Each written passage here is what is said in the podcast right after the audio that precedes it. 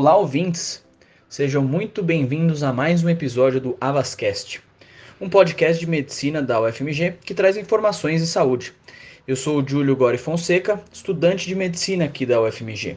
E eu sou o Pedro Rocha, também estudante de medicina da UFMG, e hoje vamos conversar com o professor doutor João Vinícius, que é professor associado da UFMG, Possui mestrado em farmacologia pela UFMG, em psicobiologia pela USP de Ribeirão Preto e em neurociências pela Universidade Luiz Pasteur de Estrasburgo. É preceptor e professor de psicofarmacologia da residência do Instituto Raul Soares, FEMIG, por mais de 15 anos. Também é autor de vários artigos sobre o sistema endocabinoide e esquizofrenia. E hoje vamos conversar com ele sobre um tema muito importante em medicina e um tema também em ascensão, que é o uso de canabidiol na prática médica. Pois bem, é, professor João, para começar, você poderia esclarecer para a gente a diferença entre maconha, cannabis sativa, THC e canabidiol? Muito bem, Pedro. A maconha é o nome dado aqui no Brasil para a planta cannabis sativa, tá? Então, e a maconha também tem outros nomes populares, como marijuana, fumo, bagulho. Tá? A planta cannabis sativa ela tem mais de 400 substâncias químicas. O tetraidrocannabinol, o THC, e o canabidiol, né, o CBD, são duas dessas substâncias contidas na cannabis sativa. Entendi, professor. É, recentemente, eu vi o relatório mundial sobre drogas de 2021, publicado pela UNODC, que é o Escritório das Nações Unidas sobre Droga e Crime. Nesse relatório falava que o consumo de cannabis aumentou em até quatro vezes durante a pandemia. Mas e com relação ao uso da cannabis pela humanidade na história? Ele sempre foi elevado? E no Brasil, como você enxerga esse consumo? Então, os efeitos psicoativos da cannabis, eles são conhecidos há pelo menos 4.700 anos, segundo o mais antigo texto medicinal conhecido, né, o Shenong Pen Kao Jing, né, que foi compilado na China no ano de 150 depois de Cristo.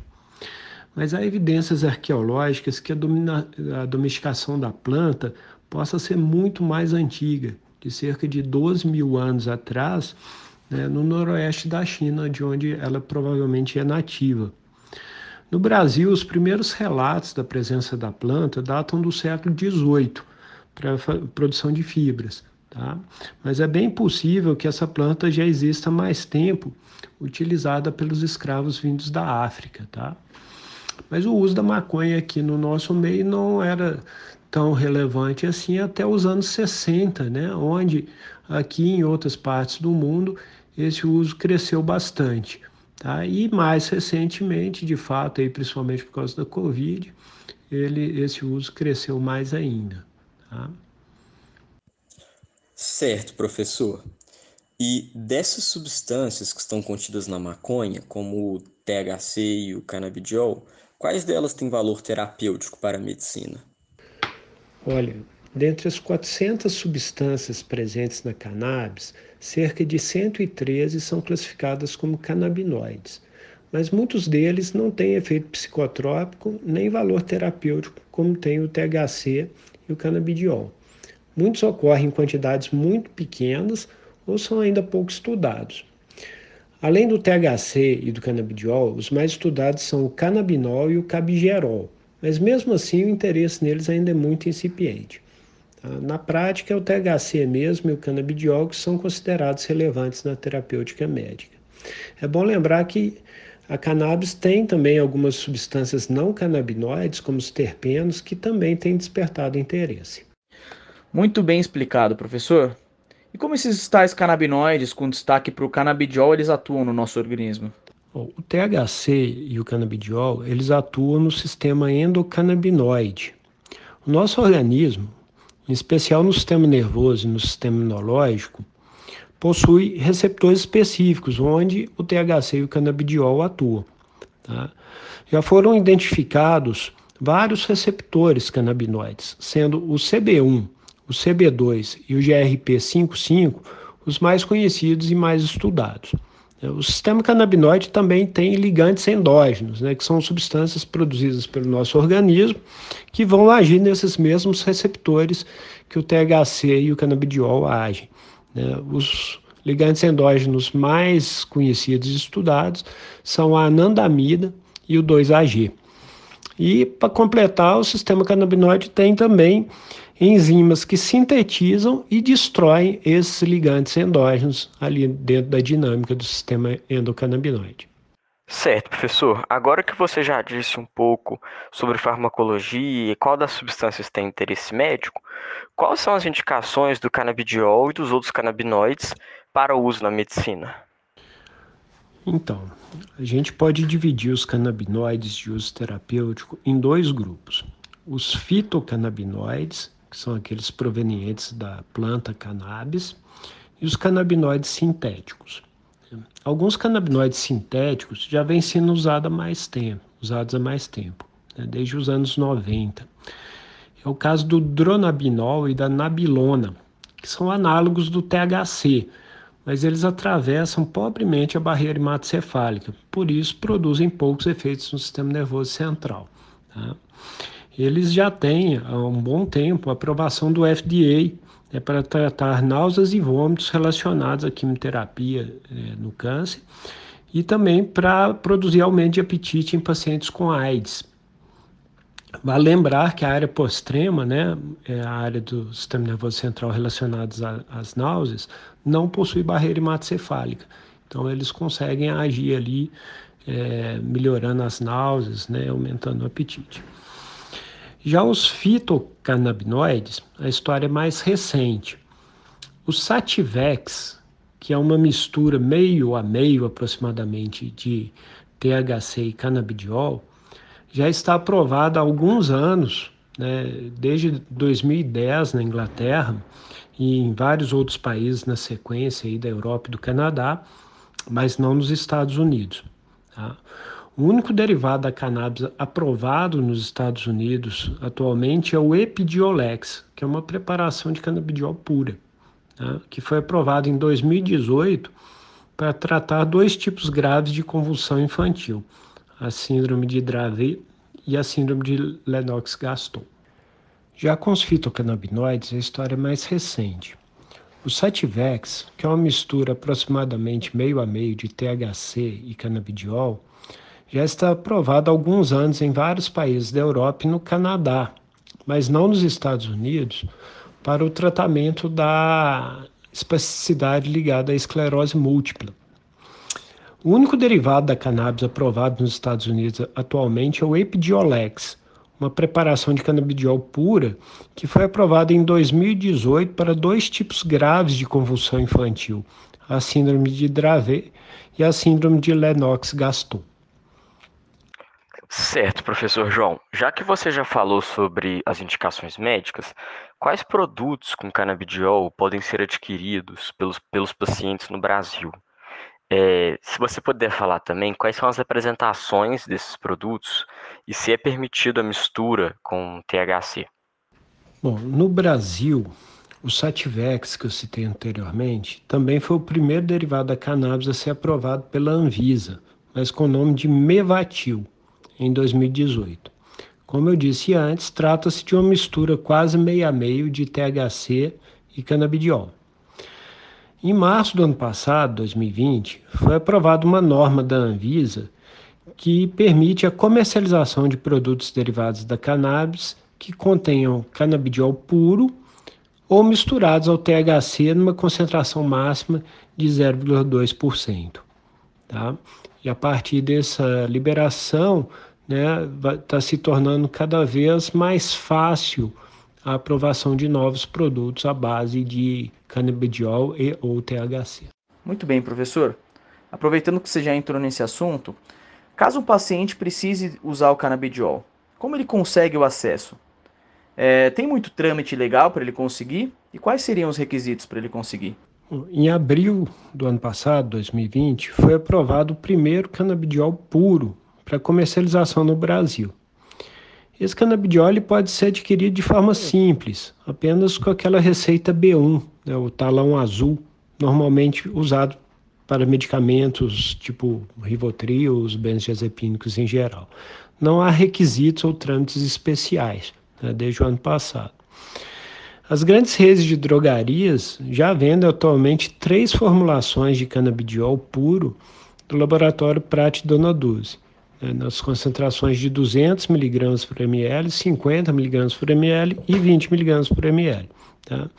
Em abril deste ano, foi aprovada a comercialização de duas apresentações da Nunature, Nunature, não sei exatamente como que se fala, né?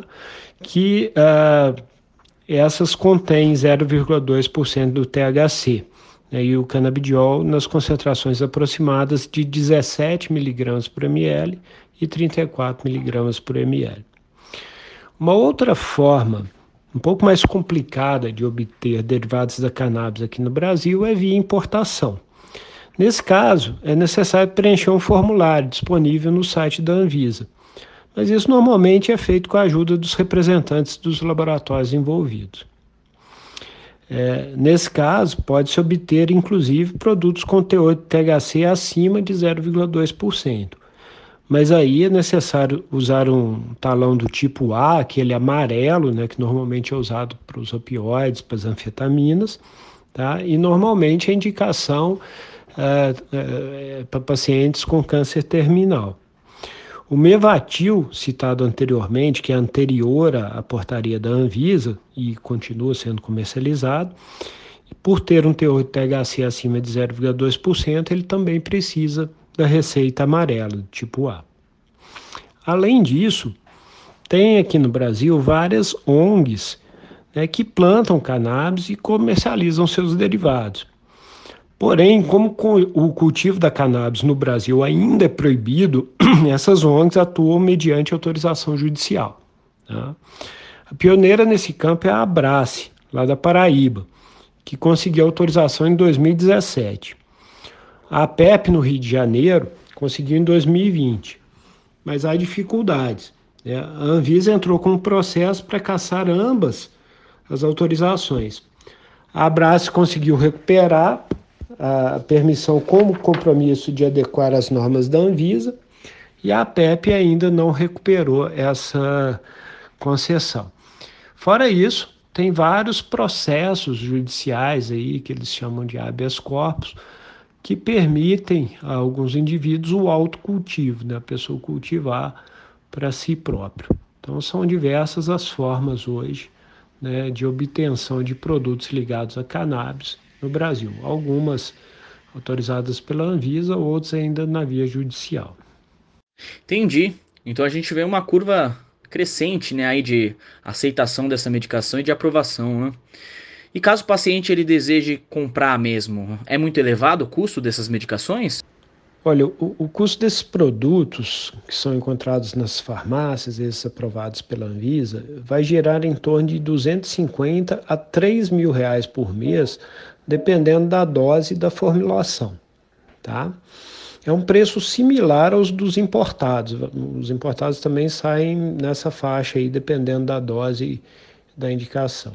Os produtos de produção nacional dessas ONGs que eu citei saem bem mais baratos, cerca de um terço do preço. Certo, professor, mas é, dentro do imaginário né, da maconha e das substâncias derivadas dela, as pessoas se perguntam, e é a pergunta que eu te faço: existe algum risco do uso do canabidiol? Existe algum potencial de abuso? É, e quais são os principais efeitos colaterais né, do, do uso dessa substância? Então, como já salientado, o canabidiol é considerado uma droga com um perfil mais benigno, né, razoavelmente segura. Não há potencial de abuso e seus efeitos colaterais mais comuns são sedação, sonolência, aumento de enzimas hepáticas, normalmente benigna, redução do apetite, diarreia, fraqueza, fadiga e insônia. Normalmente são leves e não muito comuns. Tá?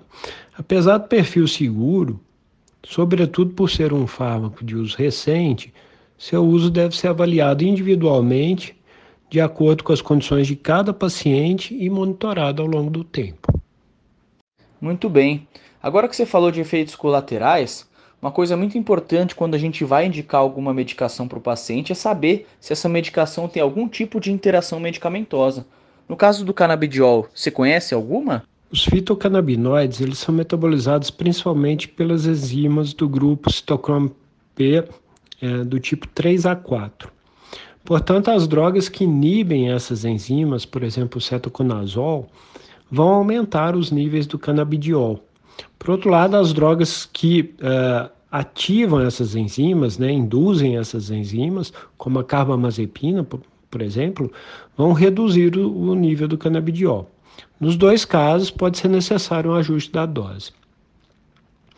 E é bom lembrar também que drogas que possuem efeitos sedativos e meio relaxantes vão ter um efeito aditivo ao do canabidiol e, portanto, devem ser usadas com cautela. Então, o mesmo se aplica ao álcool. Professor, e como toda medicação, a gente sempre fica se perguntando, né? Como que é a resposta ao tratamento com canabidiol?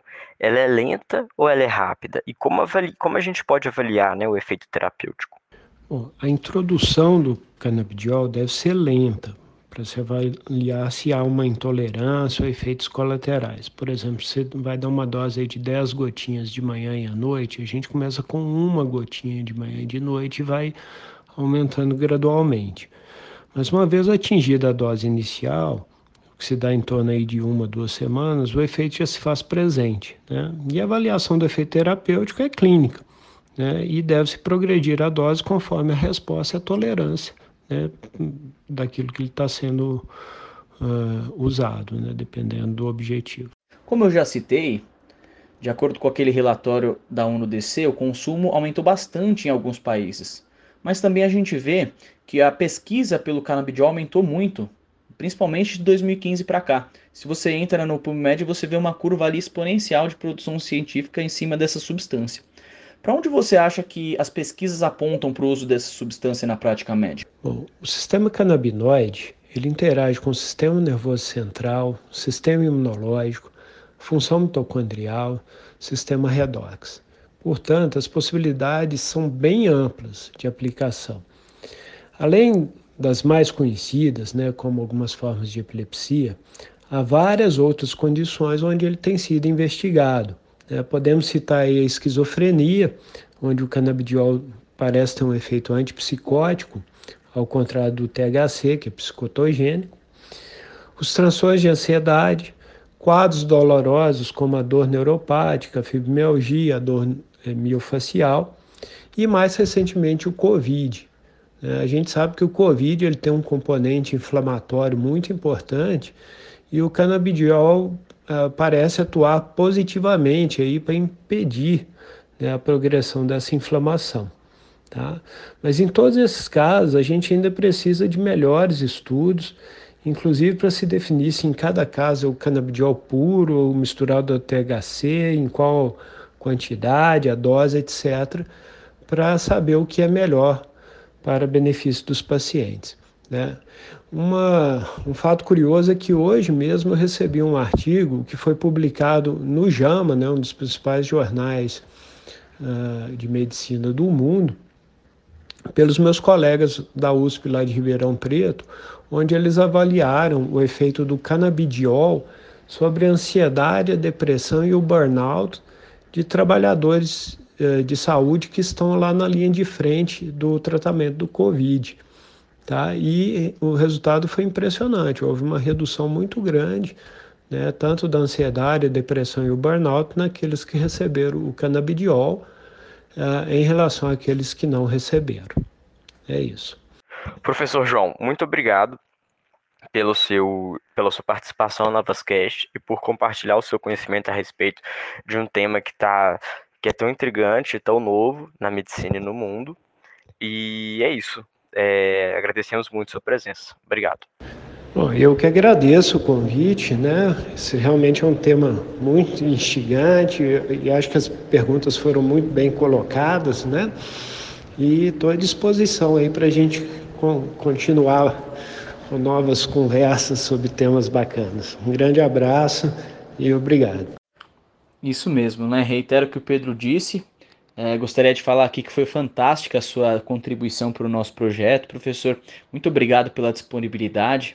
Tenho certeza que pôde sanar muitas das dúvidas dos nossos ouvintes e espero que futuramente nós possamos realizar aí o, o episódio 2.0 do tema canabidiol.